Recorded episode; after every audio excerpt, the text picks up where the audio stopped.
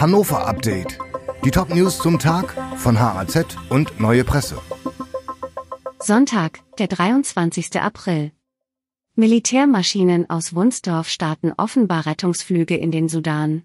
Die Bundeswehr plant womöglich vom Fliegerhorst in Wunsdorf aus Rettungsflüge, um bis zu 150 Deutsche aus Khartoum, der umkämpften Hauptstadt des Sudan, auszufliegen.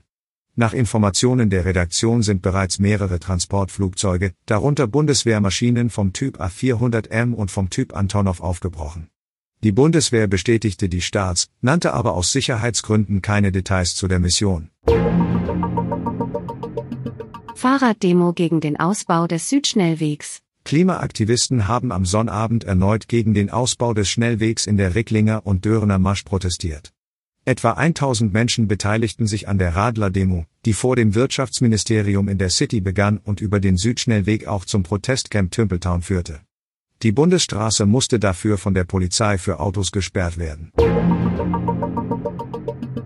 Rätseln um Verantwortung für den Abriss der Kontibaudenkmale. Noch immer wird darüber gestritten, wer eigentlich verantwortlich ist für die Abrissentscheidung bei den Kontibaudenkmälern auf dem Gebiet der Wasserstadt im Stadtteil Limmer. Keiner will es gewesen sein. Die Stadt sagt, sie folge den Empfehlungen der Landesbehörden und der Verwaltung der Region. Diese kontern allerdings. Sie sagen, die Stadt habe die Entscheidung getroffen. Nutznießer des Hickhacks ist derweil Bauunternehmer Günther Papenburg, der nun abreißen und lukrative Neubauten errichten kann. Sperrung von Herrenhäuser Leinebrücke noch bis Mai. Die Fußgänger- und Radfahrerbrücke über die Leine und den Leineabstiegskanal zwischen den Stadtteilen Herrenhausen und Limmer sollte eigentlich bereits im vergangenen November fertig sein. Doch sie ist es nicht. Vielleicht wird die Sperrung im Mai aufgehoben.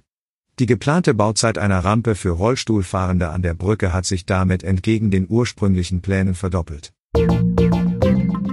Die Redaktion für dieses Update hatte Volker Wiedersheim. Alle weiteren Ereignisse und Entwicklungen des Tages ständig aktuell auf haz.de und neuepresse.de.